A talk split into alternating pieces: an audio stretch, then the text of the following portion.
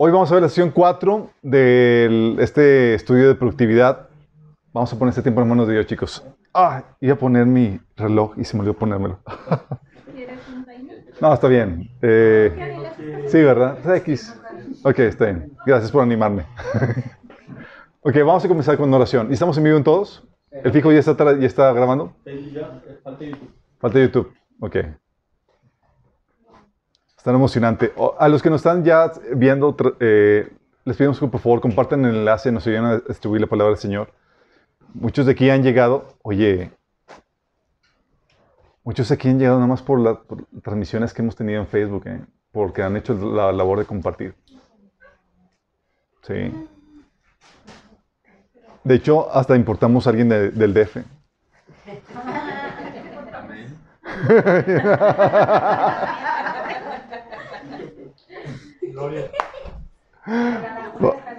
Y de la laguna de Tamiagua, David. David, no, no te serviste nada. Que falte confianza. Por favor.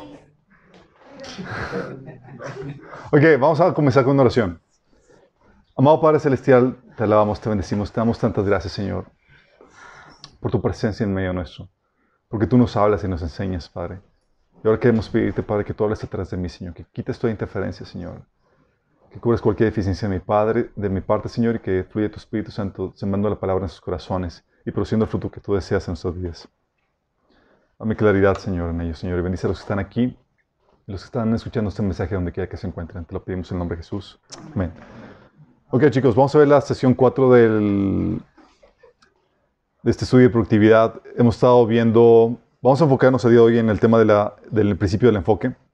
Pero haciendo una recapitulación, hemos estado viendo la importancia de producir fruto para el Señor, la urgencia, la motivación, cómo Dios espera que produzcamos fruto en nuestra vida, buen fruto y mucho fruto.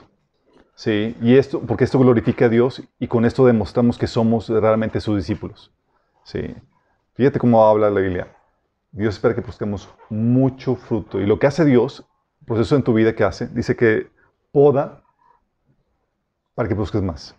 El proceso de santificación, el proceso de, de tritura, donde va perfeccionándote más, no es, no es nada más para que te veas más bonito, sino es para que chambes más, busques más, seas más efectivo. Y en medio de esto, eh, sabemos que Dios, hay diferentes tipos de fruto que Dios espera de nosotros. la devoción por Dios, la santidad y madurez, las buenas obras, el discipulado y evangelismo y las obras del ministerio, el trabajo que se hace dentro de la iglesia. Sí. También vimos el principio la vez pasada del, compromiso. Vimos que hay un compromiso autoimpuesto eh, en el que tú te estableces tus propias metas. Tú tienes un compromiso con tu propósito, con tu visión, con lo que quieres alcanzar para el Señor. No necesitas que nadie esté detrás de ti. Lo ideal es que todos operáramos de esa forma, que viéramos una necesidad y teniendo los dones, la capacidad y la carga, atendiéramos esa necesidad sin que nadie estuviera detrás de nosotros. No siempre es así, eh, pero lo ideal es que suceda así, que tú te pongas las metas de lo que quieres alcanzar, tus propios estándares. De hecho, si tú vas a ser empresario y demás, empresario independiente y demás, tú tienes que actuar de esta manera. Si tú vas a empezar un ministerio, si tú vas a estar en el cargo de liderazgo, tú tienes que actuar con un compromiso autoimpuesto. No puedes permitir que alguien esté detrás de ti. Tú al contrario tienes que establecer las metas. También está el, delegado, que es un compromiso donde a ti te reclutan, te dejas reclutar, hay disposición de tu parte, aceptas las metas y tú rindes cuentas. Y ya cuando de plano trabajas, nada más porque no te queda de otra. Porque hace hambre, en pocas palabras, porque hay necesidad. Lo ideal es que no seas de esos, sino de los que trabajan por placer, por convicción. Vimos la vez pasada el principio de estructura, ¿se acuerdan? Eh, en el principio de estructura estuvimos platicando acerca de acerca de eh, la importancia de llevar agenda para darle orden y estructura a las actividades y pendientes que tienes. Orden y estructura. Es bien importante, mucha gente vive desorganizada porque no se ha dado la tarea de hacerse una agenda y estructurar sus actividades. No sé si ya hicieron la tarea en ese sentido, chicos. Solo vimos la vez pasada, me imagino que ya todos tienen su agenda. Y estaban, ya asignaron sus... Virtual. Ah. Gracias, Gus. Gracias por humillar a todos los demás. No, es, es importante que lo tengamos. Eh, las actividades, cuando las agendas te dan estructura, de hecho, lo ideal es que tú desarrolles una rutina de trabajo, que ya te fuerces a desarrollarla de tal manera que ya se vuelve un hábito, de tal manera que ya no tienes, ya fluye por sí solo. Ya te levantas a cierta hora y empiezas, tienes un hábito de trabajo que, que cuando haces un hábito, el esfuerzo ya no cuesta tanto, porque ya entras en automático, ¿sí? Pero también tienes que tener una administración de pendientes en cuestión de también agendar los pendientes, darle prioridad a los pendientes y vimos cómo darle prioridad, cómo clasificar los pendientes, cuándo tú hacerlos, cuándo delegarlos, cuándo postergarlos. Es muy importante eso para poder ser efectivos con el tiempo. Muchas veces perdemos mucho tiempo porque no sabemos qué actividad sigue. No sabemos a qué horas tenemos que empezar a hacer tal actividad, a qué horas tenemos que dormir, a qué horas tenemos que levantarnos, a qué horas tenemos que tener nuestro devocional. Y vivimos a la deriva durante el día, atendiendo o siendo reactivos en base a, lo que, los pendientes que nos van lanzando, en, vez de ser personas proactivas con las metas y con las eh, tareas que tú sabes que tienes que realizar. Entonces, eso fue la vez pasada. Y vamos a ver el, el principio del enfoque, cómo evitar distracciones, chicos. Híjole. Ahora, cual nunca, chicos, estamos bombardeados de distracciones. Nunca en la historia de la humanidad teníamos tantas distracciones o tantas cosas que llamaban nuestra atención o que podíamos tener acceso a ellas. Sí, demasiadas. Y es por eso que en medio de, tanta tecnología y tantas capacidades o tanta, eh, tantas ayudas que tenemos para ser sumamente productivos, se, merman todas esas herramientas que tenemos a nuestro alcance por la problemática de que hay demasiadas distracciones. Ahora tienes la situación donde en tu teléfono puedes tener acceso a qué está sucediendo con tu amigo, con tu amiga, ver a Facebook, ahí las últimas novedades, noticias ahí en tu teléfono. Puedes escuchar la, la radio, escuchar lo que tú quieras, música. En la televisión por medio de las eh, eh, de Netflix, de eh, Disney Channel y demás, tienes acceso a un montón de entretenimiento que nunca antes hubiera, se había tenido la... Ah, estaba desconectada la, la compu. Ahorita vuelve. Ahorita vuelve a prender, no surpes. Ya, ya le conecté, este no está bien, no está bien enchufado. Entonces teníamos una situación donde estamos atiborrados de un montón de situaciones o de cosas que están llamando continuamente nuestra atención. Y es ahí el reto para ser productivo es ser enfocado. Porque tú quieres, tú vas encaminando, encaminándote a hacer la tarea, el trabajo que tienes que hacer y demás. Y te ha pasado que te llaman un montón de cosas, surgen pendientes o te entretienes en otra cosa y ya te fuiste y perdiste la onda de lo que estabas haciendo. ¿Sí les ha pasado soy yo el único que, que batalla con esa situación? Es tantas cosas, ahora tenemos acceso a tantas cosas y la, y la gente tiene acceso a nosotros de tal, oye, a la gente, puedes contactarle por WhatsApp, por Messenger, por teléfono, por un montón de cosas y te atienden y te bombardean de, de todos esos, de, por medio de todos esos conductos. También que no sé si te ha pasado que, llega, que le contestaste, contestaste a alguien, pero ya no, ya no recuerdas si la conversión estaba en WhatsApp, en Messenger o en, en dónde, y es como que, ¿dónde estaba? Sí. y de repente dices, ah, su mecha, sí. Por tan bombardeados que estamos. Tan bombardeados que estoy seguro que también les ha pasado, oye, que te pones a ver una película, hay tantas que pierdes el tiempo tratando de escoger una. Y a la hora de querer verla, ya se te acabó el tiempo. Y nada más tú recuerdas esos tiempos de, antaño, así cuando no escogías tú la película, nada más te la ponían y tú te acomodabas a lo que, a lo que había. ¿Y estaba bien?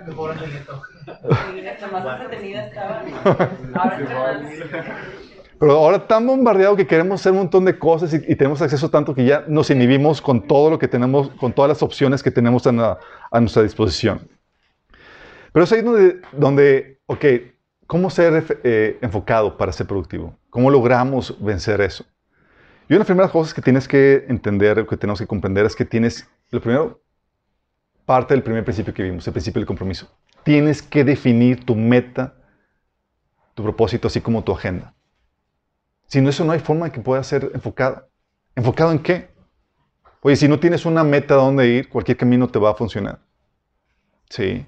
No hay un enfoque, de hecho va a estar a la deriva. Pero cuando tienes eso, sabes a dónde, a dónde tienes que encaminar y sabes lo que tienes que hacer porque tienes una visión clara de lo que tienes que realizar. Tienes que, para esto, definir tu propósito. Por eso el primer principio es la fuente y el fundamento de todo lo que se requiere para ser productivo. Porque ya sabes lo que se espera de ti, ya sabes lo que, la tarea que tienes que realizar. Jesús, cuando estuvo aquí en la tierra, él tenía muy claro su propósito.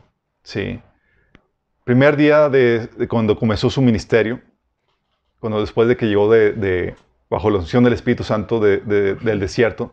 Dice en Lucas 4, 18 al 19, dice, el Espíritu del Señor está sobre mí por cuanto me ha ungido para dar buenas nuevas a los pobres, me ha enviado a sanar a los quebrantados de corazón, a pregonar libertad a los cautivos y vista a los ciegos, a poner libertad a los oprimidos, a predicar el año agradable del Señor. Primer día, vamos a poner, esta es mi declaración de misión. Esto vino. Esto es lo que voy a hacer. Sí.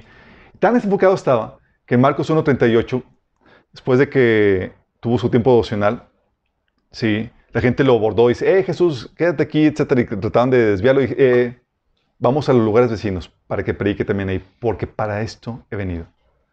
Una clara definición de propósito. Tenía en mente claramente para lo que había venido y lo que tenía que hacer. Jesús en eh, Juan 18:37, cuando Pilato le preguntó, le cuestionó acerca de él, Jesús le dijo, tú dices que yo soy rey. Yo para esto he nacido y para esto he venido al mundo, para dar testimonio de la verdad. Una declaración de propósito contundente. Sabía para qué estaba aquí.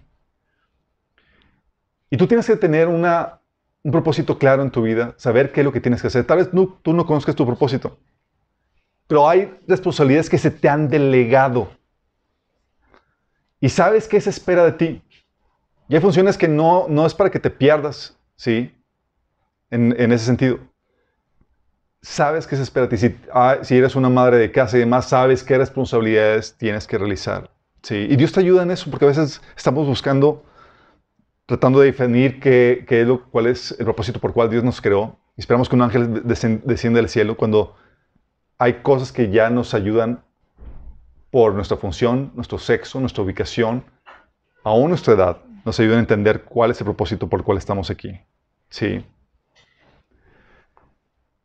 Entonces tienes que definir tu propósito, tienes que definir no solamente tu propósito, sino tus metas a corto, mediano y largo plazo. Es parte del, primera, del primer episodio que vimos eh, del compromiso. Tienes que tener metas con las cuales, para, con, quien prometer, comprometerte. Ok, bingo, rezamos.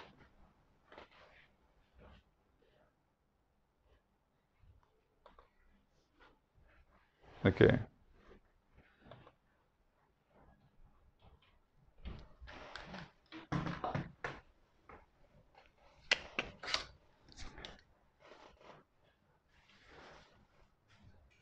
Ok, tienes que definir tu propósito, tus metas a corto y largo plazo.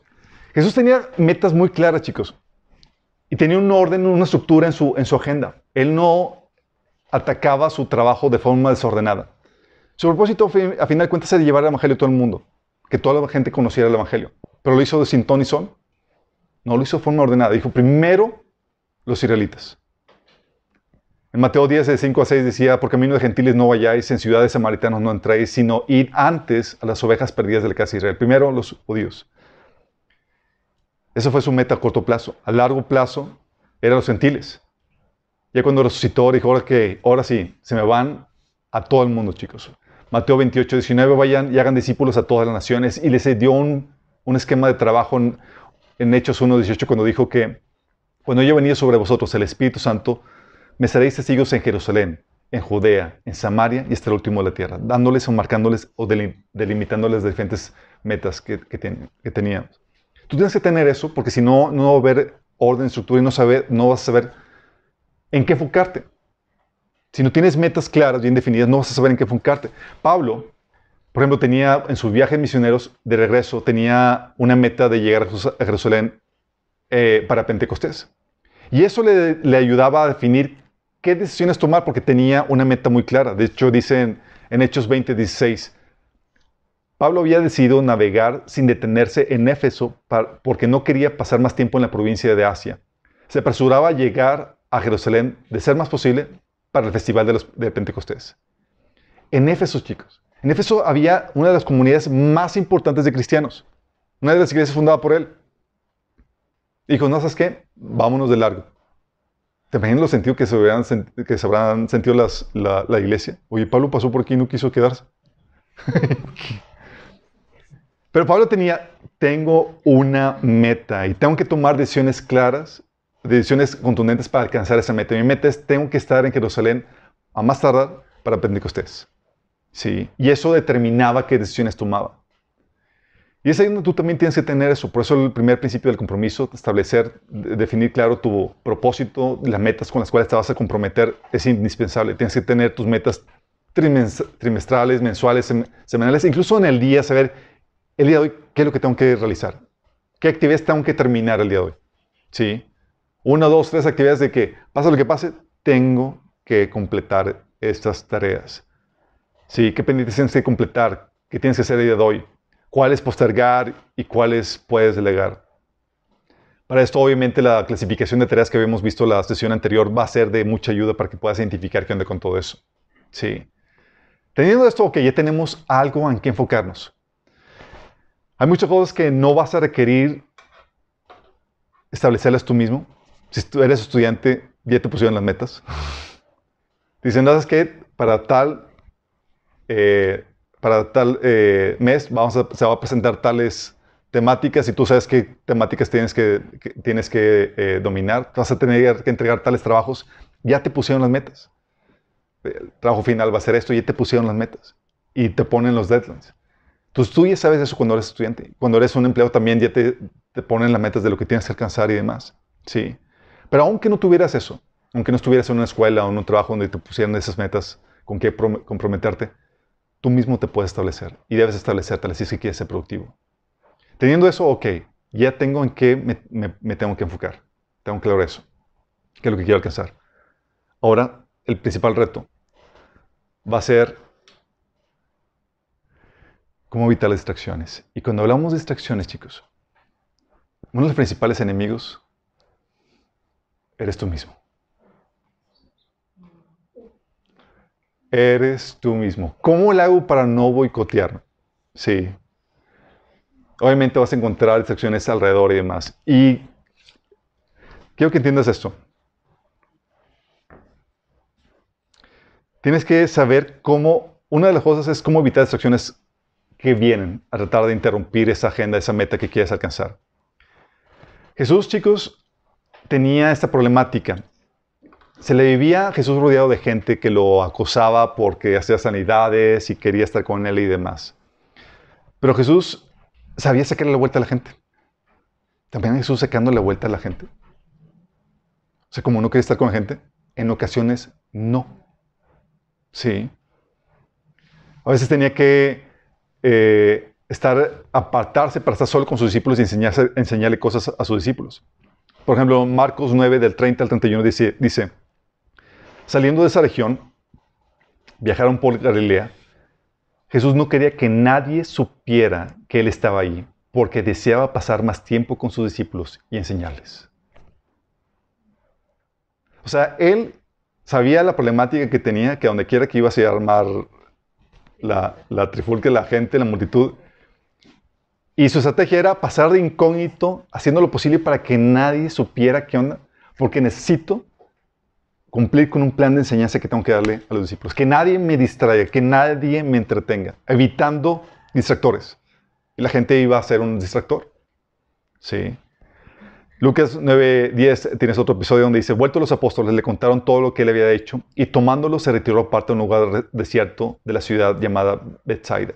Jesús tenía que tomar decisiones de apartarse donde no hubiera gente para poder avanzar en la agenda que tenía con sus discípulos, sino cuando les enseñaba.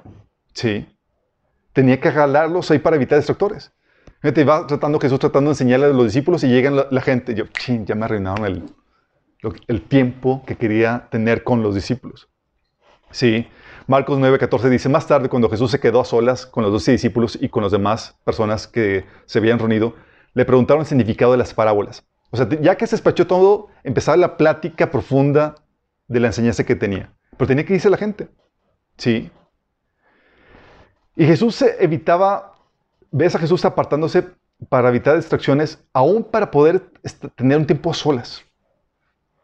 Jesús oía a la gente no solamente para avanzar en su agenda con sus discípulos, sino para poder cumplir con su propósito de estar en la presencia de Dios. ¿Y si te ha pasado que a veces quieres tener un tiempo opcional y la gente te roba el... sí.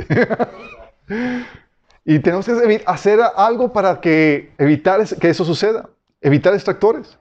¿sí? Hay gente que utiliza diferentes cosas. Jesús, por ejemplo, dice, sin embargo, la fama de Jesús se, se extendía cada vez más, de modo que acudían a él ups,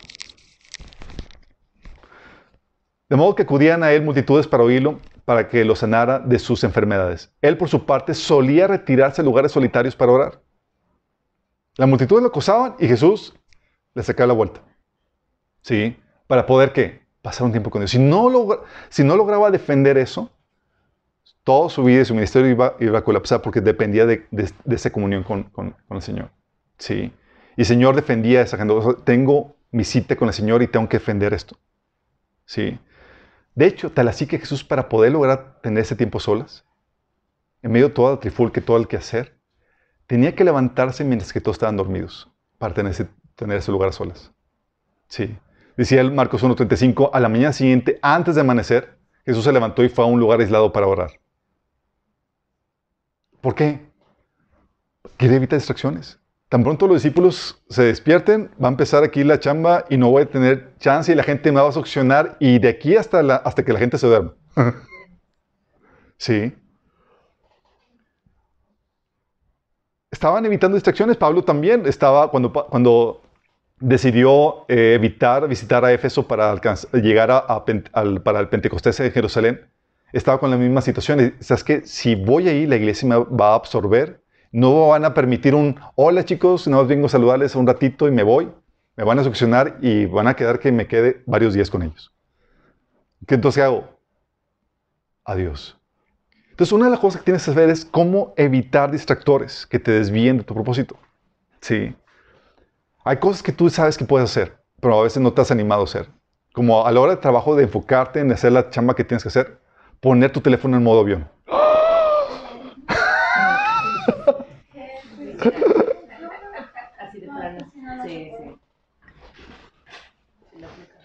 No en todas veces aplica, pero es un ejemplo de lo que podría ser, que sabes, algunos saben que, que lo deben hacer.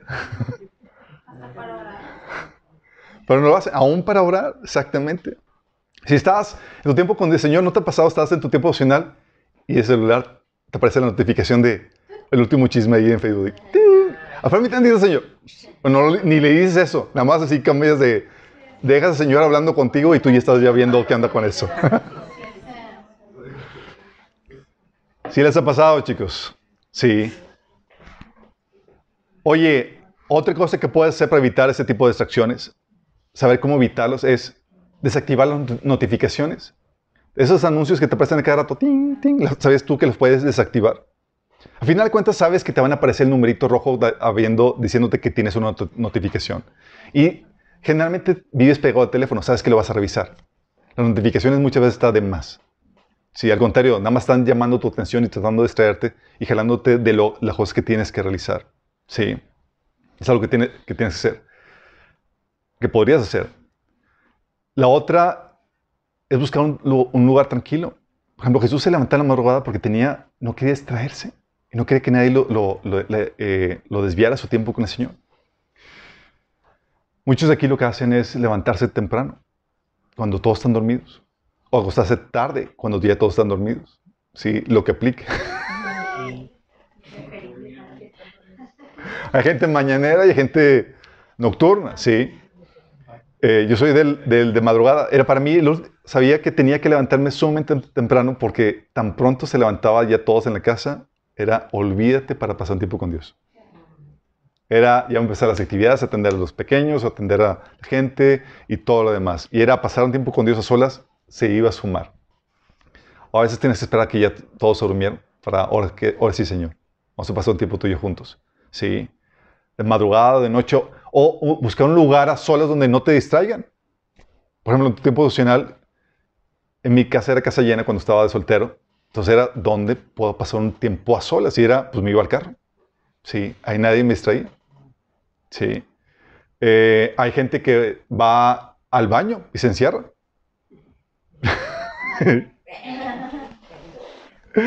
y todos preocupados porque no sale. ¿Estás bien, mamá? Ya, déjenme en paz. Qué momento sola.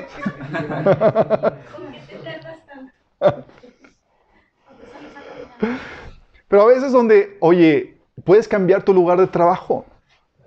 A veces donde, y más con el homeschooling, digo, con el home office y demás, a veces es muy complicado concentrarte cuando tienes a todos ahí que te están llamando la atención, no, no capten de que estás trabajando. ¿sí? Pero puedes irte a la biblioteca, a un café, encerrarte en tu cuarto o un lugar donde puedas evitar distracciones, pero puedes tomar medidas así como Jesús lo hizo, así como Pablo lo hizo para cumplir los objetivos que tenían en mente, para ser enfocados en eso. ¿Sí? Es una de las cosas que tienes que saber, cómo evitar distracciones. La otra cosa que puedes hacer es saber cómo, oye, no evitaste el, distractor. Bueno, ¿cómo batearlo?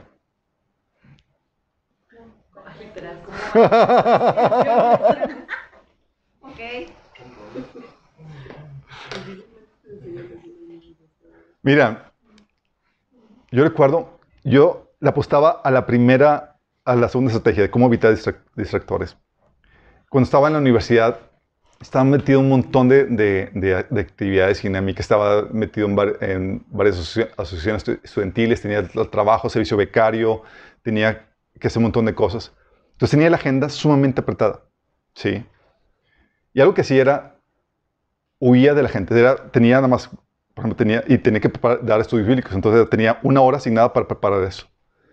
Además, tareas y demás. Entonces, sabía que había gente, había amigos, amistades que, de esos que te pescan y no te sueltan hasta que te cuentan todo lo que hay en su rico pecho. ¿Te ha pasado? O que piensan que, que tú tienes la disponibilidad de tiempo que ellos tienen. Así que ellos, ah, está tranquila y toda la cosa, y tú haces como que... Y ni, ni cómo decirle, ¿me lo puedes decir en un minuto?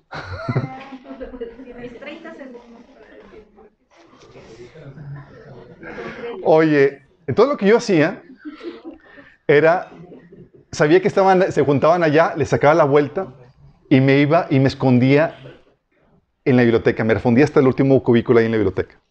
Y ahí me tenías ahí con una, eh, en un cubículo ahí tratando de avanzar y demás. Y recuerdo que es que te, te, sientes aliviado de que, de que te escabulliste del distractor. Estás avanzando y en medio de tarea llega tu amigo y dice, Choy, ¿dónde estabas? Te estaba buscando por toda la universidad. Déjame contarte lo último que sucedió hoy.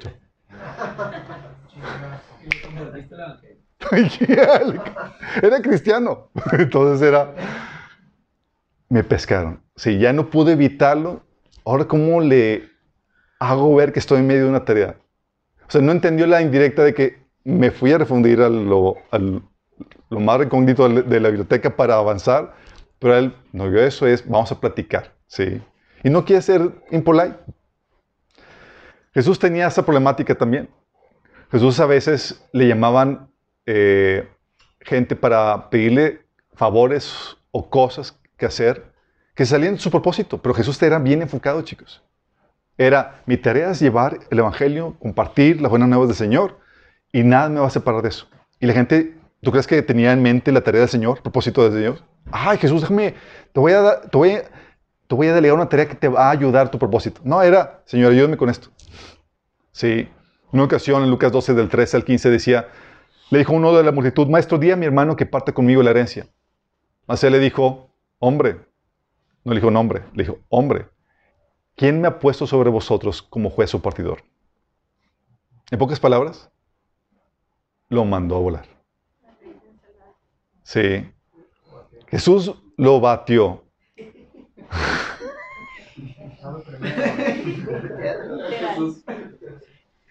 Imagínate, llegas con Jesús pidiendo un favor y dices, Jesús no me lo va a rechazar. Sí, vas con él y, Señor, ¿me ayudas con esto? Y dice, no, ah, su mecha.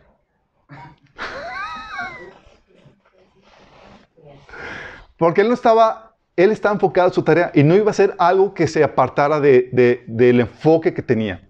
De hecho, inmediatamente en el versículo que sigue dice, le empieza, su enfoque era impartir la palabra del Señor y dice, no te voy a ayudar con eso, pero te voy a dar la enseñanza que corresponde a esa problemática. No te voy a dar con esto, pero mi propósito sí te lo puedo, sí te puedo dar de, lo que corresponde a eso. Sí. Jesús, chicos, no tenía reservas para despedir a la gente o decirles que no podía. Jesús no dejaba que su agenda fuera dominada por las demandas de otros. Imagínate, dice Lucas 4, del 42 al 43, escucha. Cuando amaneció, Jesús salió y se fue a un lugar solitario. Fíjate, estaba teniendo su tiempo devocional. Sí. La gente andaba buscándolo y cuando llegaron a donde él estaba, procuraban detenerlo para que no se fuera. Y Jesús dijo, ay, pues ¿cómo le digo que no? Miren, ya están, me están ofreciendo desayuno y qué pena y más. Pero les dijo, es preciso que anuncie también a los demás pueblos a las buenas nuevas del reino de Dios, porque para esto fui enviado. Están tratando de detenerte. Y dice, no, tengo que ir a otras partes a compartir la palabra. Ahí se ven. ¿Has visto este lado de Jesús así contundente donde, ah, Señor, tú ya te vas? Sí, ¿no te quieres quedar un poquito más? No. La charla está bien padre. Vamos a platicar lo que pasó ayer, la, la campaña de milagros y demás. O sea, ¿viste cómo salió el, endemoniado acá y toda la cosa y todo lo que dijo?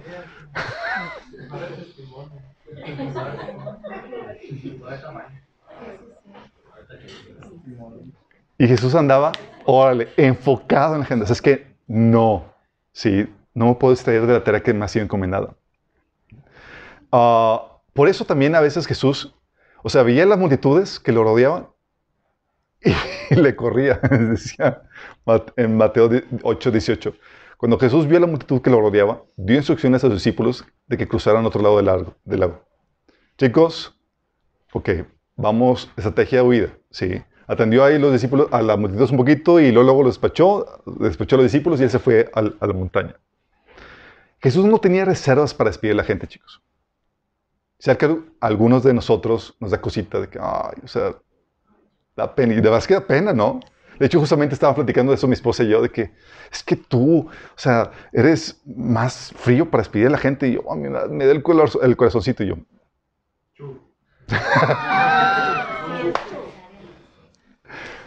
Mateo 14, 22 veces a Jesús dice, la gente no se iba por sí, la gente, tú ves a Jesús, o sea, la gente no se iba por sí misma, sino que Jesús tenía que despedirle, chicos. ¿Le suena familiar? Algo más, le suena familiar. Mateo 14, 22 dice, enseguida Jesús hizo que los discípulos subieran a la barca y se le, y se le adelantaron al otro lado mientras él despedía a la multitud. Fíjate lo que dice, ¿quién lo despedía? Él. ¿La multitud se iba por sí, por, por sí mismo? No. O sea, si no lo hacía, se quedaban con Jesús varios días, chicos, y así sucedería aquí.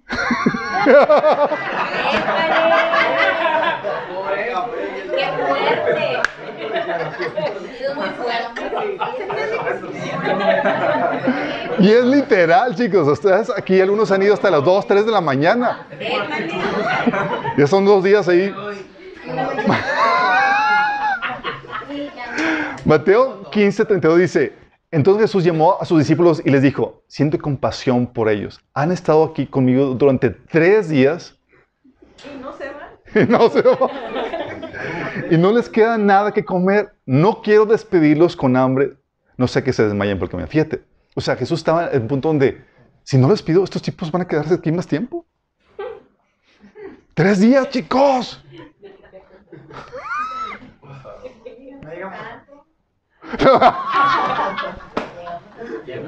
y desde aquí hemos llegado nada más a dos días. no, no va tanto.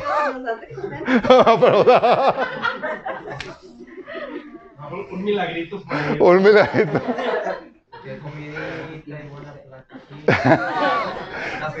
Pero si se dan cuenta, o sea, era, la, era tal la, la, situación donde la gente no seguía por sí misma, hasta el punto de que se quedaban con Jesús, o sea, larga de larga permanencia, tres días, sí, pues aquí estamos con Jesús y toda la cosa. Y eso era, pues ya tengo que despacharlos, pero antes un, a de comer, o sea, que se me vayan a desmayar en el camino. Pero fíjate, la gente, aún con hambre y demás, estaba ahí. Jesús tenía que despedirlos para poder hacer las siguientes tareas. Sí. Cuidado, chicos. Y es donde tú tienes que establecer estrategias en ese sentido. Ok, ya trataste de evitar la distracción. No pudiste. Te cayeron de improviso, etc. Tú tienes, hay varias formas en que tú puedes eh, batear los distractores de forma polite, sin ser... Una es, mira, hay gente de la que se sabe que es ocupada. ¿Sí? Donde sabe que tiene una agenda, tiene trabajo que hacer. Y hay gente donde ya sabes que no va a estar haciendo nada. ¿Qué les ha pasado? Oye, que él, voy a poder pasar aquí, chaneármela con él y cabo sabe, sé que tranquilo, no tiene nada. Bueno, tienes que construirte una reputación de gente ocupada. Sí. Haz saber a la gente que estás trabajando, que tienes una agenda. Porque si no te creas esa fama, tú vas a ser un blanco fácil de distractores. Sí. Tú tienes que tener eso. Ahorita que vuelvo al internet les... Si, no, si te creas esa fama, vas a evitarte mucha problemática.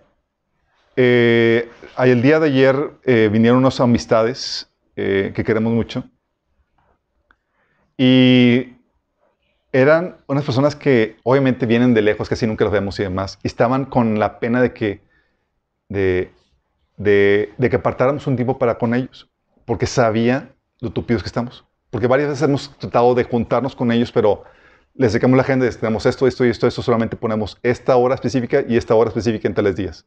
De, de eso, de, tan intenso que estaba la... Sí. Y a tal punto que, cuando, que ya estaban considerando ni siquiera vernos porque tenían en mente, es que están muy, están muy ocupados. Nada más ellos se iban, a, se iban a hacer un lado porque sé que están ocupados. Obviamente hay prioridades. Dijimos, oye chicos, casi no los vemos, vienen de lejos. Podamos hacer una excepción y apartar un tiempo para verlos, porque digo, no es como que vivan aquí y demás. Pero nos habíamos ya creado esa fama. Y no era, esa fama no era irreal, es real. Sí, tenemos una gente ocupada. De hecho, muchos de ustedes le decimos, oye, ¿quién platica con nosotros? la comida. Siempre comemos. Sí, y trata de comer.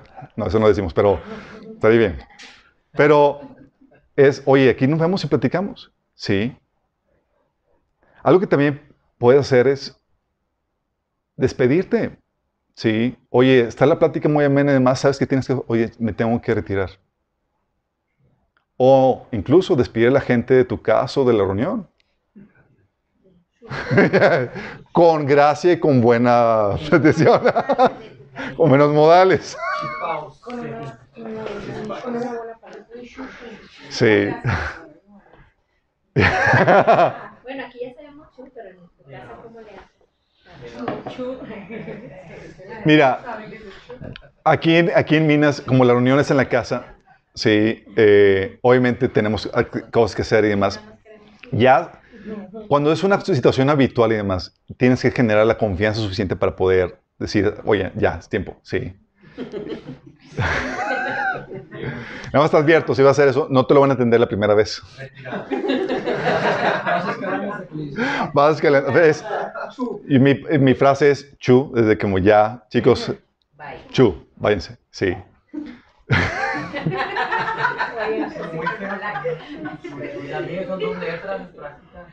y suena tan, suena tan, tan, tan crudo que, que, que suena gracioso, pero la neta. primero es aquí y lo segundo es en la escalera allá abajo, y luego el tercero ya está.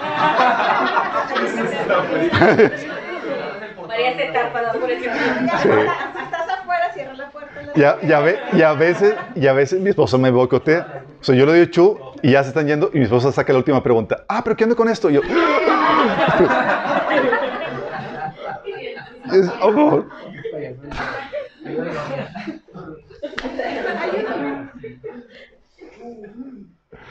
Pero despedirte, chicos.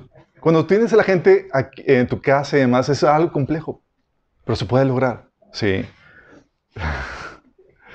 Cuando tú estás en otro, en otro, en otro lugar y demás, donde tú eres el invitado y eso, es más fácil porque ah, pues ya me tengo que retirar, tengo otras cosas que hacer y es genial eso. Sí. Pero tienes que tener, armarte de valor. Jesús lo que hacía. Él tenía que despedir a la gente, si no, días con él. Sí. Y no se iban. Y así que donde tienes que no, no tener miedo a quedar mal con la gente. Te tiene que dar más, tiene que darte más miedo al quedar mal con Dios y con la tarea que, eh, que Él te ha dado a completar. Sí, es, tienes que tener esa urgencia. Es, tengo que completar esto, tengo que realizar esto. Y eso te obliga a ser a veces muy exigente con eso. Mira, si te interrumpen cuando estás en, oye, te pescaron, casos como el mío donde te escondes, tratas de evitar la distracción y el hermanito platicador te, te pescó para platicarte de la última aventura. O te hablaban por teléfono y tú cometiste el error de, de, contestar en vez de poner el teléfono en modo avión y demás. Mira, si te interrumpen, aplica la estrategia informa y negocia. En el sentido que informa a la persona que estás en medio de algo oye, estoy aquí en medio de una situación, de una tarea, de un, pendiente, y negocia un tiempo posterior para atender a esa persona. Arregla una cita o cuando termines tu pendiente, tu ciclo de trabajo, que cuando ya terminas ese ciclo de trabajo, dile, ¿estás que Voy a terminar en unos 20 minutos o media hora de este trabajo o, el tiempo que, que te tome. Y le voy a hablar. La mayoría de las cosas no son urgentes, chicos. Y después se pueden atender después de que tú hayas terminado tu, eh, la tarea que estás realizando. La idea es que, seas, que estés enfocada en esa tarea para que puedas ser lo más eficiente posible. Uh, hay veces donde es bien complejo porque llega el hermano, llegan los hermanos o llegan eh, las amistades y, te, y tú ya dijiste, voy a estar enfocado, no voy a atender otras personas y te sale la, la urgencia de otro hermano. Recuerdo cuando recién me convertí, vino a, Monterrey, a la iglesia donde existía un misionero de, de, Europa que, eh, traficaba Biblias a la ex Unión Soviética y te platica muchas historias. Y una de ellas era que, por eh, causa del exceso de su trabajo, él no tenía mucho tiempo para pasar con su familia. Entonces su familia empezó a resentirlo, su esposa, sus hijos. Entonces él dijo, ¿sabes que Voy a apartar tiempo, tengo que apartar tiempo para estar con mi familia. Y lo que nunca había hecho, o lo que hace mucho tiempo no había hecho, era cenar con ellos y cosas que voy a cenar con ustedes en vez de estar en la iglesia ministrando o ministrando a otras personas. Entonces, sienten a la mesa, la familia, la esposa contenta que por fin mi esposo va a dedicar tiempo para estar con nosotros, los, sus hijos contentísimos. Y en eso, que suena el teléfono. Y contesta. Era un hermano. Pastor, me quiero suicidar. ¿Qué haces? ¿Qué haces? Espérate media hora. Vienes, o sea, voltea a la mesa y su familia esperándolo así como que contento de que va a comer con él y el hermano diciendo que necesitaba verlo porque se iba a suicidar. Así le cayó la revelación, así le cayó nada más por unción, por presencia del Espíritu Santo. El Espíritu Santo le dice, ¿te puedes suicidar mañana? Sí, pastor. Ok, bye y postergó el, el, el, pendiente para el día de mañana.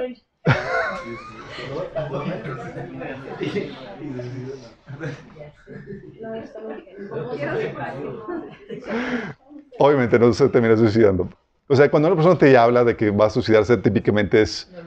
Sí, si cuando quiere hacerlo... Pero obviamente no puedes correr ese riesgo de que, ah, pues, me está hablando, no... Sí. Pero el chiste es que aquí es supo cómo postergar eso, cómo eh, aplazar esa tarea para poder atender algo que es muy importante, aunque no era urgente, el asunto de su familia. ¿sí? Supo cómo batear los, distractores. Y tú tienes que ser muy astuto para eso, porque si no, te van a absorber y no vas a seguir el ejemplo de Jesús, que él no dejaba que su, que su eh, agenda fuera determinada por las demandas de la más gente, ¿sí? sino por su propósito, enfocado en la tarea que tiene que hacer. Obviamente, el reto aquí es que tienes que saber cómo ser enfocado sin dejar de ser flexible. Sí. Jesús nos recuerda con el caso de la serofenicia que puedes ser flexible sin perder el enfoque. Sí. Hay pequeñas desviaciones que no te desvían de la meta, de tu propósito. En el caso de la, de la, de la en Marcos 7, el 24 al 29, dice Jesús partió de ahí, se fue a la región de Tiro. Entró a una casa y no quería que nadie lo supiera. Otra vez, no quería evitar distractores. La gente, si tan pronto se enteran quién soy yo y dónde estoy, van a demandarme y tengo una agenda apretada, tengo un, tarea que hacer. Pero no pudo pasar inadvertido. Y se enteraron. De hecho, muy pronto se enteró de su llegada una mujer que tenía una niña poseída por un espíritu maligno, así que fue y se arrojó a sus pies. Y Jesús, chale. Sí, y era su sirofenicia. O sea, era gentil, no era su prioridad, no era su tarea, no era su enfoque, no era su misión. Esta mujer era sirofenicia de nacimiento y le rogaba que expulsara al demonio que tenía su hija. Dice la Biblia que Jesús la ignoraba mientras que ella le gritaba. Y Jesús enfocado, es voy a evitar toda distracción, voy a evitar toda distracción. Hasta el punto que los discípulos, le dijeron, ya Señor, despáchala, porque no deja de dar voces. Y Jesús contesta, deja primero que se sacien los hijos, replicó, porque no está bien quitarles el pan a los hijos y dárselos a los, echárselos a los perros. Y la respuesta astuta de la mujer, sí Señor, pero hasta los perros comen debajo de la mesa las migajas que dejan los hijos. Jesús discernió ahí, esa respuesta vino de Dios, hay sabiduría, hay revelación. Por haberme dado, respondido sí, puedes irte tranquila, el demonio ha salido de tu hija. Sí. Hay situaciones donde, oye, estás en tu trabajo y demás, hay una situación, un pendiente que no te va a tomar nada atender y que va a resolver un montón de situaciones. Aquí Jesús bastó con que diera la palabra sin enfocarse en, esa tarea y podía continuar con su, con su misión. Otras veces, Jesús quería pasar un tiempo con sus discípulos, pero las multitudes nomás no lo dejaban. Dice Marcos 6 del 31 al 34 que cuando, como no tenían tiempo ni para comer, pues era tanta la gente que iba y venía, Jesús les dijo, vengan conmigo ustedes solos a un lugar tranquilo y descansemos un poco. Ajá. Así que se fueron solos en la barca a un lugar solitario.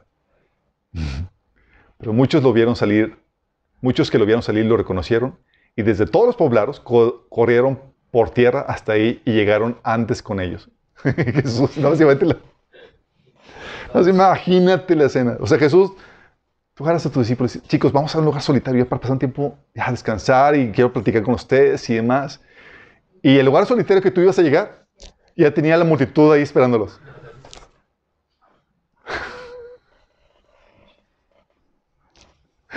Y fíjate, Jesús me dijo, chicos, remen para atrás, vámonos a otro lugar. Que muy bien pude haber dicho. Sí.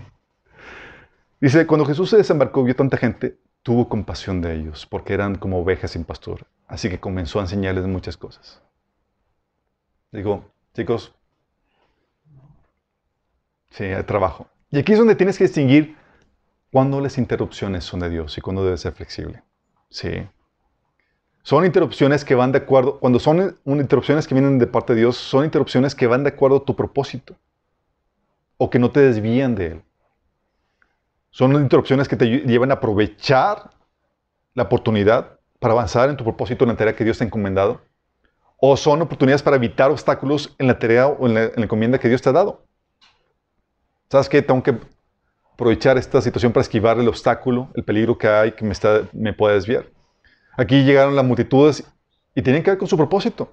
Entonces, que ellas se me reunieron, pues vamos a aprovechar. Aquí no se me van sin que antes les dé la enseñanza. Sí. También, sabes que son interrupciones de Dios cuando son interrupciones que son, cuando son más importantes que la tarea o misión que tú tienes por delante. Es decir, oye, la vida o la salud de un familiar está en juego. Y es, Olvídate de tu tarea, de tu agenda y demás, ve y atiende la urgencia porque la vida o la salud de tal persona corre peligro. Se, entiende, ¿no? Pero la problemática es que a veces los varones estamos tan enfocados en la tarea que cuando hay una persona, un, siniestro, una, una persona herida o algo demás, a veces hasta nos molestamos porque interrumpía nuestra gente. Y eso llega a suceder incluso cuando alguien se muere. Sí. Y es muy, me ha tocado episodios de, de, de personas que me dicen, es que yo, o sea, se murió tal persona y yo en vez de reaccionar de que, ah, sí, dolerme, estaba, ay, señor, o sea, me, me, o sea, me va a estropear mis planes. Tienes que entender, hay interrupciones que son de Dios y hay prioridades, ¿sí? Hay veces donde son interrupciones, son interrupciones eh, que son de Dios porque sabes que es una situación más importante que la tarea o la misión que tienes porque concierne a la salvación de un alma o la, la liberación de una persona. ¿Cuánto nos ha pasado que tienes una tarea pendiente y demás y resulta que en medio de esa tarea tenías la, la agenda saturada, pero la oportunidad para compartirlo a una persona? Y no desaprovechaste la oportunidad. Y era de Dios porque la persona fue quebrantada ahí, aceptó al Señor y, y dices, wow, si no hubiera tenido esa flexibilidad, hubieras dejado pasar muchas oportunidades. ¿Sí? Recuerdo que fue la semana pasada, le dije a mi esposa, le platiqué como nunca, le dije a mi esposa, voy a hacer tales cosas en, en, en eh, voy Starbucks porque tengo que avanzar en, en ciertas cosas y necesito enfocarme. Quería explicar lo que, estaba, lo que ibas a enseñarles. y hago el Starbucks. y lo que nunca generalmente me, siento apartado de la gente y demás. Y me senté en la mesa porque iba a hacer otra cosa. Y, una persona que siempre saludo, pero que nunca platico con ella, pues estaba ahí al. Y se me ocurrió preguntar, ah, ¿cuál es su nombre? Pues siempre nos saludamos, pero nunca sé su nombre. Ah, somos bonito de tal y tal. ¿Y a qué te dedicas? Ah, pues eh, soy pastor medio tiempo y tengo una agencia de seguros. Ah, pastor, yo también soy cristiano. Bueno, hace mucho que no voy a la iglesia. Una oveja descarriada.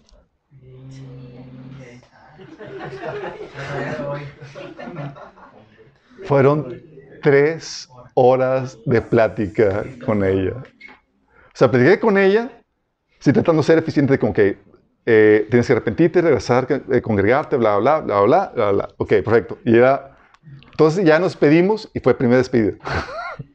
Se va. Luego regresa, ay, pero, dice, tengo un mini hijo y bla, bla, bla, bla, y era, ayúdale con eso otro y más plática, sí. Total, hasta el punto que vi que no iba, no iba a llegar a un lado, ya me di por vencido y, flojito y cooperando, terminé dándole todo lo que tiene que darle, exhortándole y demás, y la, la señora muy emocionada fue, se fue. Pero llego a la casa y digo, amor, ¿cómo te fue? Mi agenda destruida por el Señor. Broma. Pero fui productivo para él en el sentido que supe reconocer una interrupción que venía del Señor. Obviamente, hay interrupciones de personas que a quienes ya les has hablado del Señor y son bien cabezonas y es como que ya te invertí el tiempo necesario, ya te dije lo que tienes que saber y es como que, sí, vamos, sí, el que sigue, sí, ya se te invirtió lo que se tenía que dar, sí, ya se te dijo lo que tienes que dar.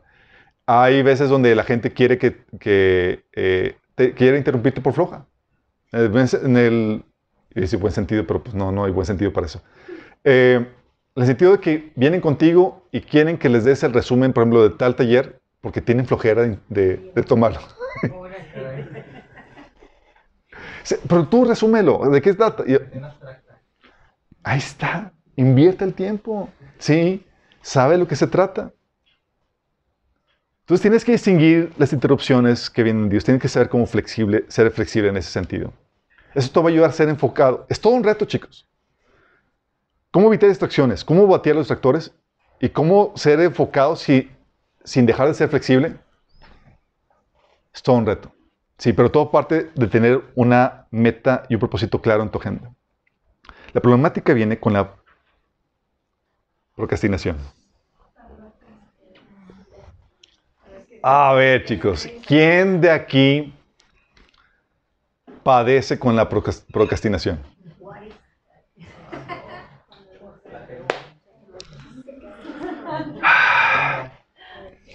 Es aquí donde, o sea, cuando hablamos de evitar distractores, tú estás hablando de, enemigos de la productividad que están fuera de ti. ¿Sí? Batear distractores están fuera de ti. Pero el problema con el distractor eres tú el problema. Es, tú te estás boicoteando, sabes lo que tienes que hacer, sabes lo que debes hacer, pero prefieres otra cosa. Sí. Y hay, una hay un tipo de pro- procrastinación que es una pro- procrastinación activa, donde estás chambeando en otras cosas que no deberías estar haciendo, porque quieres postergar lo que sí deberías estar haciendo. Entonces te, engañas a ti mismo pensando, ah, pues estoy siendo productivo, pero la verdad es que no deberías ni siquiera estar haciendo eso. Sí. Y hay una persona con un asunto trivial y tú le estás ayudando cuando deberías estar haciendo otra cosa. Sí. Y la proc- procrastinación es bien difícil porque tiene que ver con tu naturaleza pecaminosa, chicos. Es como te dominas a ti mismo, te sujetas para hacer lo que tienes que hacer cuando debes hacerlo. Ah. Es bien canijo, es bien difícil. Hay varias causales de la procrasti- procrastinación y todo tiene que ver con la naturaleza pecaminosa, chicos. Uno, cuando una tarea te intimida. ¿Te ha pasado? Que la tarea sea titánica y te bloqueas. A mí me pasa eso. Es como que veo, oh my goodness. Y busco una cosa así trivial que me, que me, que me, que me traiga de la atención y de la- del peso que implica todo eso. Y, es- y le saco la vuelta hasta que ya el estrés es demasiado que, ay, tengo que hacerlo. Ok, ya. Sí. O por disgusto de la tarea. En sentido que es, es algo que no te gusta, es algo aburrido, trivial y es, ay, por ejemplo, para mí es mensualmente hacer todas las cuestiones, las cuestiones fiscales. Es, no. Ya hay cosas que no te gustan hacer, pero tienes que hacerlas. Y el propósito de, el propósito de Dios para tu vida, no todo va a ser placentero. Hay cosas desagradables, aburridas, eh, frustrantes que, nos toca hacer. Afortunadamente no es la mayoría, pero hay episodios que tienes que hacerlo y es muchas veces le saca la vuelta a eso, a ese trabajo desagradable. A veces es el aplazamiento de la tarea, en el sentido de que tienes mucho tiempo para hacerlo, entonces pues, lo haces después. Sí, lo vas postergando porque no hay esa urgencia por el tiempo que tienes. Pero sabes que deberías estar haciendo ya porque de la última hora vas a estar vuelto loco tratando de sacar el pendiente. A veces es también por el cansancio. Sí, estás fatigado, estás sin energía y es, estás ya quemado por tanto trabajo y no, no te- quieres sacar la vuelta a la chamba que tienes por delante.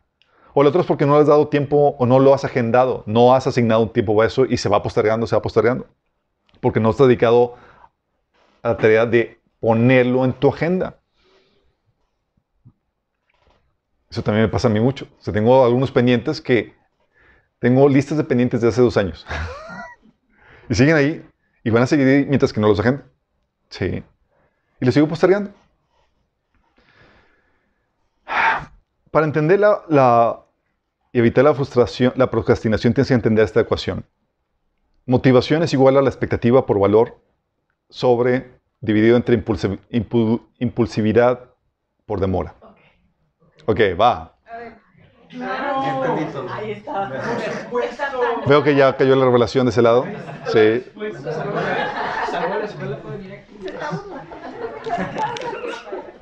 Ok, vamos a desglosarlo, chicos.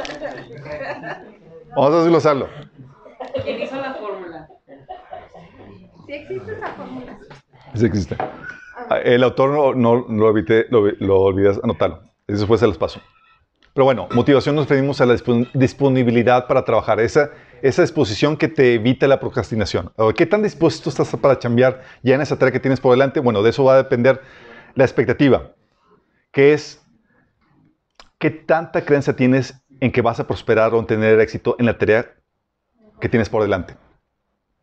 Sí, qué tanto creencia vas a- tiene- qué tanta fe tienes en que vas a tener éxito en, en la recompensa que vas a tener con esa, con esa tarea. Entre más alta sea la expectativa de ser exitoso en esa tarea, de que lo vas a lograr, de que vas a obtener esa recompensa, menor la procrastinación.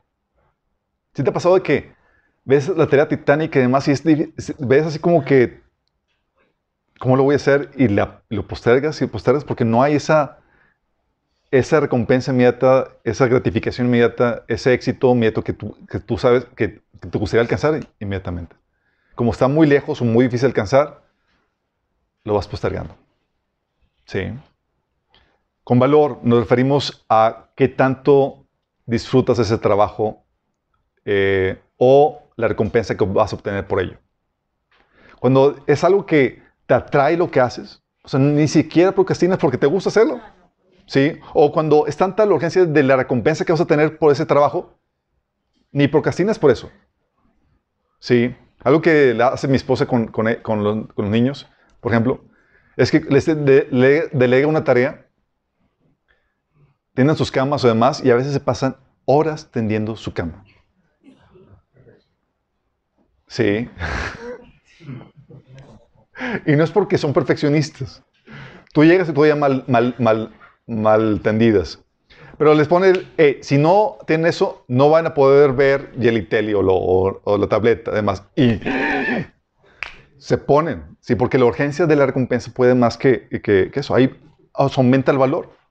Entre más valor tenga la tarea o la recompensa que vas a obtener con ello, menos procrastinación.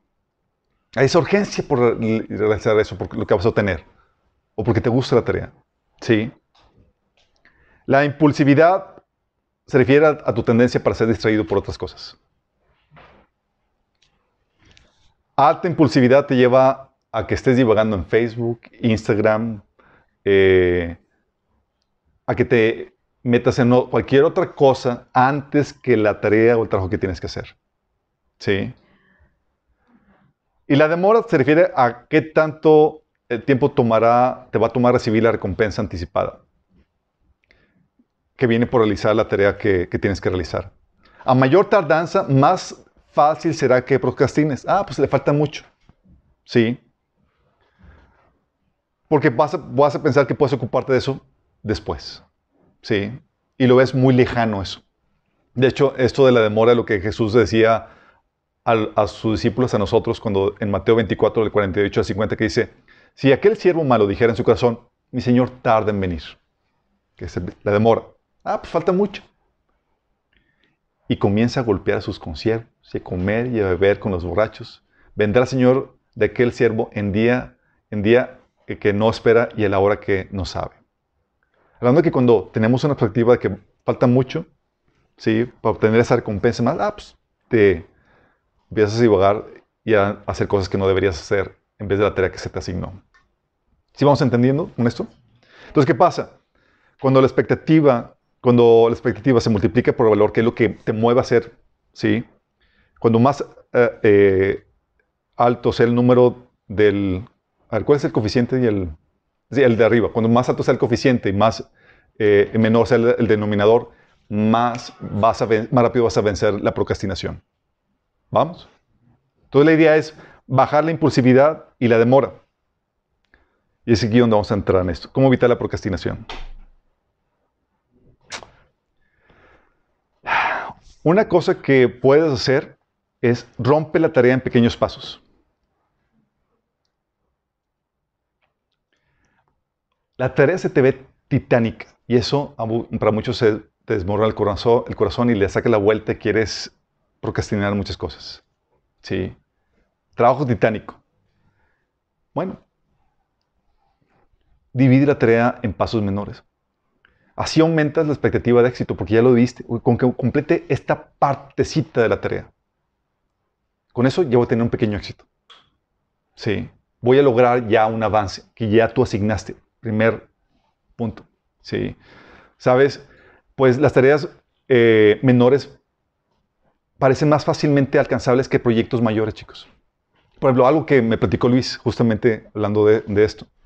Está platicando de que le dice, le dice un amigo de que, oye, comienza a leer. Dice, no, no tengo tiempo. Y se lo puso chiquito. Dice, cinco minutos. Y le dio un libro para leer. Y de, de quejarse de, de hacer, porque se ve, voy a leer todo un libro, se ve titánico. Y para muchos que no leen nada es en la torre. Y me dice eh, que con la, a dividir, hacerle pequeña la tarea, cinco minutos diarios, ya va a la mitad de, de un libro que él le dio. Sí. Evitó la, o sea, porque a veces te bloqueas y dices, oye, nunca he hecho eso. Y, y- y leer un libro, y como no lo has seccionado la tarea, a veces tienes por dónde empiezo y demás. Pero ya le dejó la tarea, le dejó la, la- la meta, cinco minutos el día de hoy, y cada, cada cinco minutos diarios. Ah, pues, alcanzable. Al punto de que se le quitó el bloqueo mental que le llevaba a la procrastinación. Y ahorita lleva más de la mitad en un libro que, que- que le, dio, que le dio Luis. Sí. Es lo que una- un amigo que estaba te- estudiando teología con un montón de, de- Tenía un montón de libros que tenía le- que leer en el semestre. Ya era, estaba haciendo su doctorado y era una chamal increíble. Entonces ves todo un montón de libros y, es para paniquearse y inhibirse con todo lo que tienes que hacer. Y lo que hizo él fue dividir, o sea, puso de esos post-tips, sí, y dividió, sabes que tengo que, estas- esta sección, eso es lo que tengo que alcanzar. Entonces ya era, en vez de paniquearse por todos los libros que tenía que aventarse, ya nada más era, se, se enfocaba en la siguiente sección de hojas que tenía que leer. Y, se veía chiquito y alcanzable, ah, pues, bueno. De hecho, es parte de lo que hicimos nosotros con el libro de Liderazgo para Jóvenes. Cuando lo terminé de escribir, salió una, una cosota de 300 y, pico de páginas. Yo no lo dije, esto ningún joven lo va a leer. no que no conociera mi raza. Habrá alguno que sí, sí, que tuviera mucha motivación. Y nosotros tenemos que dividirlo, sí, para que sea fácilmente alcanzable. Lo, lo dividimos en una serie libros chiquititos que son fácilmente leíbles. Y aún así, le batalla. Pero es más, más fácilmente alcanzable. Dividir la, la- la- tarea y asignarla, sabes que esta es la meta para el día de hoy, es todo. O sea, no tengo que alcanzar nada más que esta pequeña meta. La dividiste ya en, en secciones. Eso te ayuda a vencer la procrastinación. A veces aquí en Minas y más tenemos un montón de proyectos y es como que como y te inhibe. Sí. Y no porque no te gusta hacer la- la- las cosas, sino porque es tanto que no sabes ni siquiera por cómo comenzar o, te, desanima lo abrumante que es la tarea. Divídelo y te va a ayudar a vencer la procrastinación. Esta pequeña meta te va a ayudar, sí. Otra estrategia para evitar la procrastinación es el protocolo Pomodoro. Pomodoro. Pomodoro. La salsa. Pomodoro es una palabra eh, en italiano que significa tomate, exactamente. ¿Por qué lo pusieron así? No sé. Pomodoro. Pero créeme, por el puro nombrecito ya se te va a quedar. Sí. Ok, aquí cambia la estrategia en el sentido de que el enfoque ya no es terminar una meta, sino un lapso de tiempo de trabajo, debidamente enfocado. Sí. Es aquí la estrategia del pomo- del pomodoro es que tú divides el tiempo en bloques de 25 minutos para enfocarte solamente en una tarea por un break de 5 minutos. 5 minutos, com- 25 minutos completamente enfocado y con un break de 5 minutos. Con cronómetro. La idea es que no estés viendo constantemente el, el reloj, sino que te pongas un temporizador. Sí, para que, te, para que suene, ya tomas el break. Sí. Y la estrategia completa es que después de cuatro series de 25 minutos con sus respectivos breaks, te tomas un descanso mayor de 20 minutos, es decir, después de, de dos horas. Lo que hace es que divides, ya no es una división por tareas, sino es una división por tiempos, donde es, ok, no me importa, la dimensión es 25 minutos, no tengo que hacer dos horas, tres horas, no tengo que hacer las, todo el trabajo, porque a veces dices, tengo que hacerlo todo el día, ya estoy, y acabar, es, no, nada más 25 minutos, y te vas enfocado 25 minutos. Es la misma estrategia que utilizan los, los corredores, chicos. Los corredores no comienzan con, con 25 kilómetros y más, es un kilómetro. ¿Con qué avance el siguiente? Ok, ya terminé. El siguiente. Sí. Y se van por lapsos. Sí. Ese es, pero por lapsos de tiempo es aquí esta, esta estrategia. Esto lo que hace es que aumenta la expectativa de completar la tarea, porque tu única meta es 25 minutos. Sí. Entonces, te propones, eh, aumenta la expectativa de, de completar la tarea, pues si te propones, como te digo, la, la tarea titánica, estudiar cuatro o cinco horas, por ejemplo, te distraerías fácilmente. Porque son cuatro o cinco horas, o sea, y vas a divagar.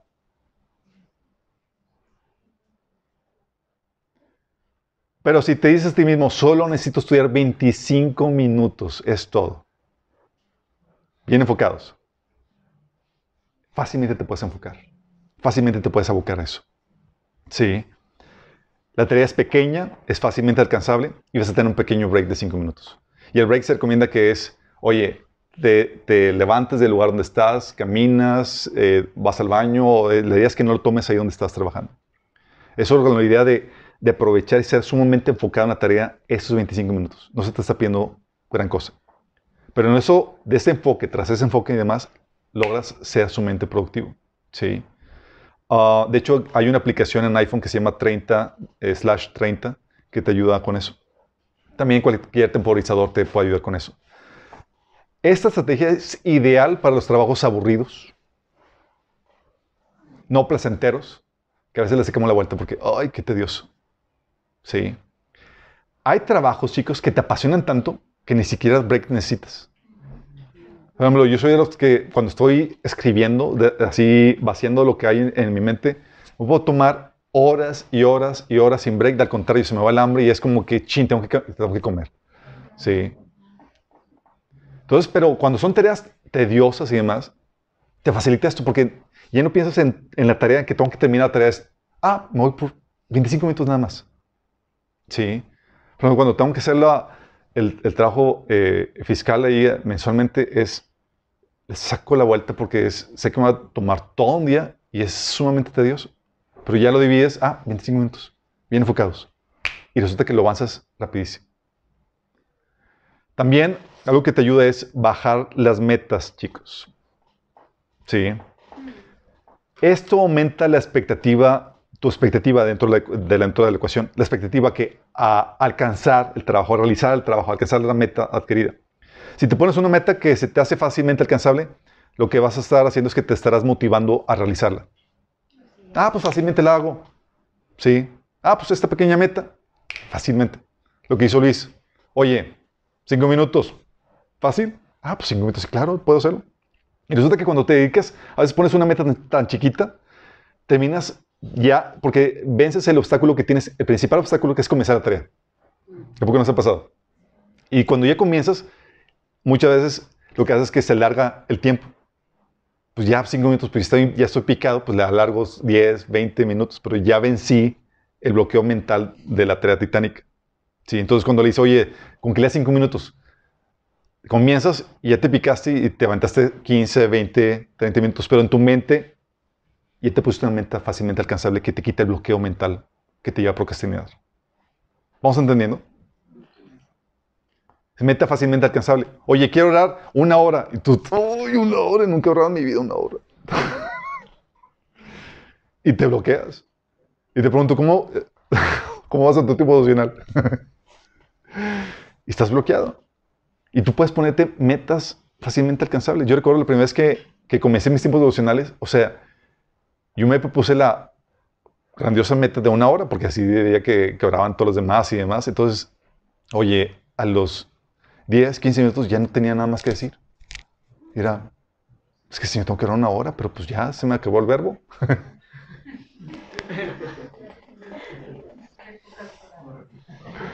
y ahorita no me voy a basto con una hora, ¿sí? Eh, pero eh, pasa lo mismo. Pones la meta baja y eso te lleva a comenzar porque a veces te bloqueas mentalmente. ¿sí? Oye, quiero, quiero, tienes la meta de leer un libro. Si pones la meta así grandota, así, leer un libro, es, "¡Ah! ¿a qué horas? No tengo tiempo para leer un libro. No, no, no. Pon- no te pongas la meta de leer un libro. Ponte la meta de leer dos páginas por día. Ah, dos páginas por día, suena muy bien. Y para la vuelta de la esquina, vas a estar terminándote le- leyendo varios libros al año. ¿Vamos entendiendo, chicos?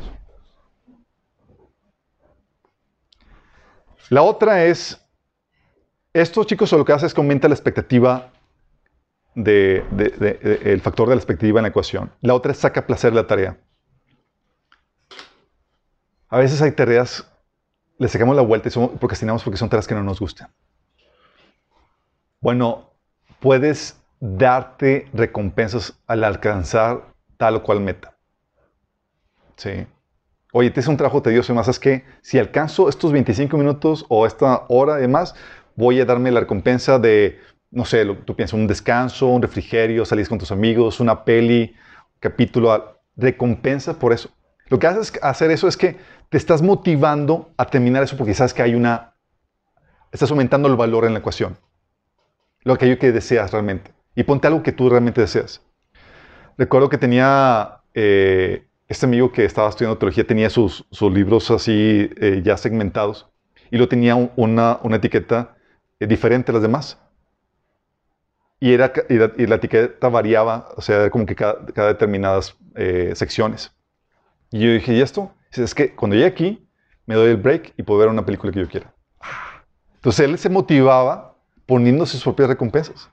Era trabajo tedioso, muy técnico y demás, y era, ah, y era, y él anhelaba ya llegar ahí porque quería darse su propia recompensa.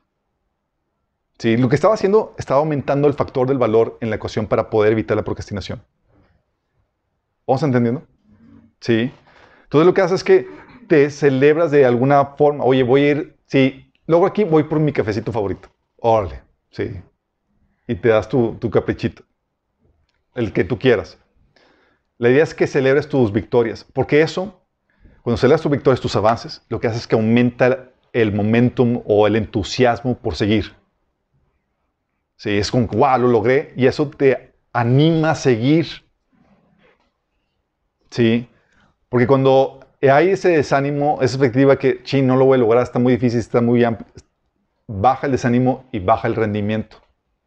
Cuando hay victorias, hay pequeños eh, metas alcanzadas, fácilmente te vas aumentando el entusiasmo.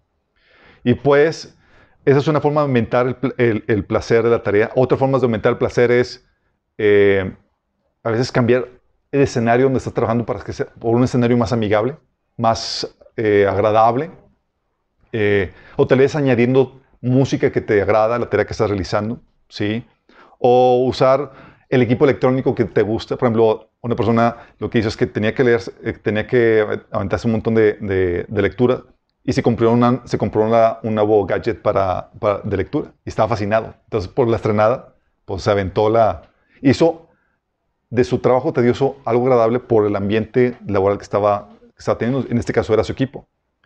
O puedes buscar una compañía placentera. Digo que esas que en este ambiente más fácilmente me puedo eh, concentrar y es más agradable. Por eso mucha gente, algo que, que, hemos platicado es que en- mucha gente en vez de trabajar en sus oficinas prefiere trabajar en, el Starbucks o en, o- o en otros lugares donde, oye, en un ambiente relax, con cafecito y demás, avanzo más. ¿sí? La idea es que el secreto es, están haciendo su trabajo tedioso algo agradable. Algo que yo tuve que hacer, por ejemplo, para persuadirme a hacer mi trabajo fiscal mensual, era, escogía mis, mi playlist de prédicas de Chuck Missler, que son uno de mis favoritos. Son así material bien denso. Y como lo que hago es nada más copy-paste y, y- y avanzar en la cuestión fiscal, era, ya anhelaba llegar a ese punto porque era mi punto donde me podía desconectar en cuestiones teológicas y demás profundas a gusto y dedicar para, eso. Y era como excusa del trabajo fiscal. Le estaba añadiendo el factor que me gustaba a ese trabajo, para hacerlo placentero. Es algo que tú puedes hacer. Y al hacer eso, evita, la procrastinación. ¿Sí? La otra es que, y eh, aquí para contrastar la impulsividad, chicos, puedes usar la ley de Parkinson a tu ventaja creando lim- deadlines artificiales. Eh, Es aquí para eh, disminuir la demora. Ah, Sabemos que cuando tienes mucho tiempo para hacer la tarea, a veces sí te pasa que vas procrastinando porque pues, tienes todo el tiempo, aunque debes, de- sabes en tu mente que deberías estar trabajando porque a la última hora me voy a, no voy a dormir en dos, tres días.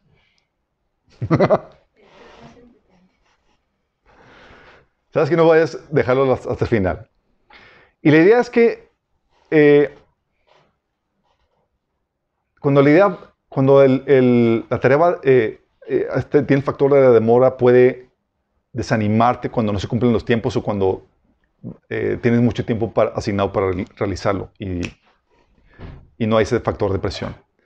Bueno, la ley de Parkinson, chicos, te dice que el trabajo llenará el tiempo asignado, el tiempo que le asignaste a él, a ese trabajo, aunque sea un trabajo que requiera solamente una cuarta parte de dicho tiempo. O sea, es un trabajo que nada más te, quería, te requería media hora. Pero le asignaste dos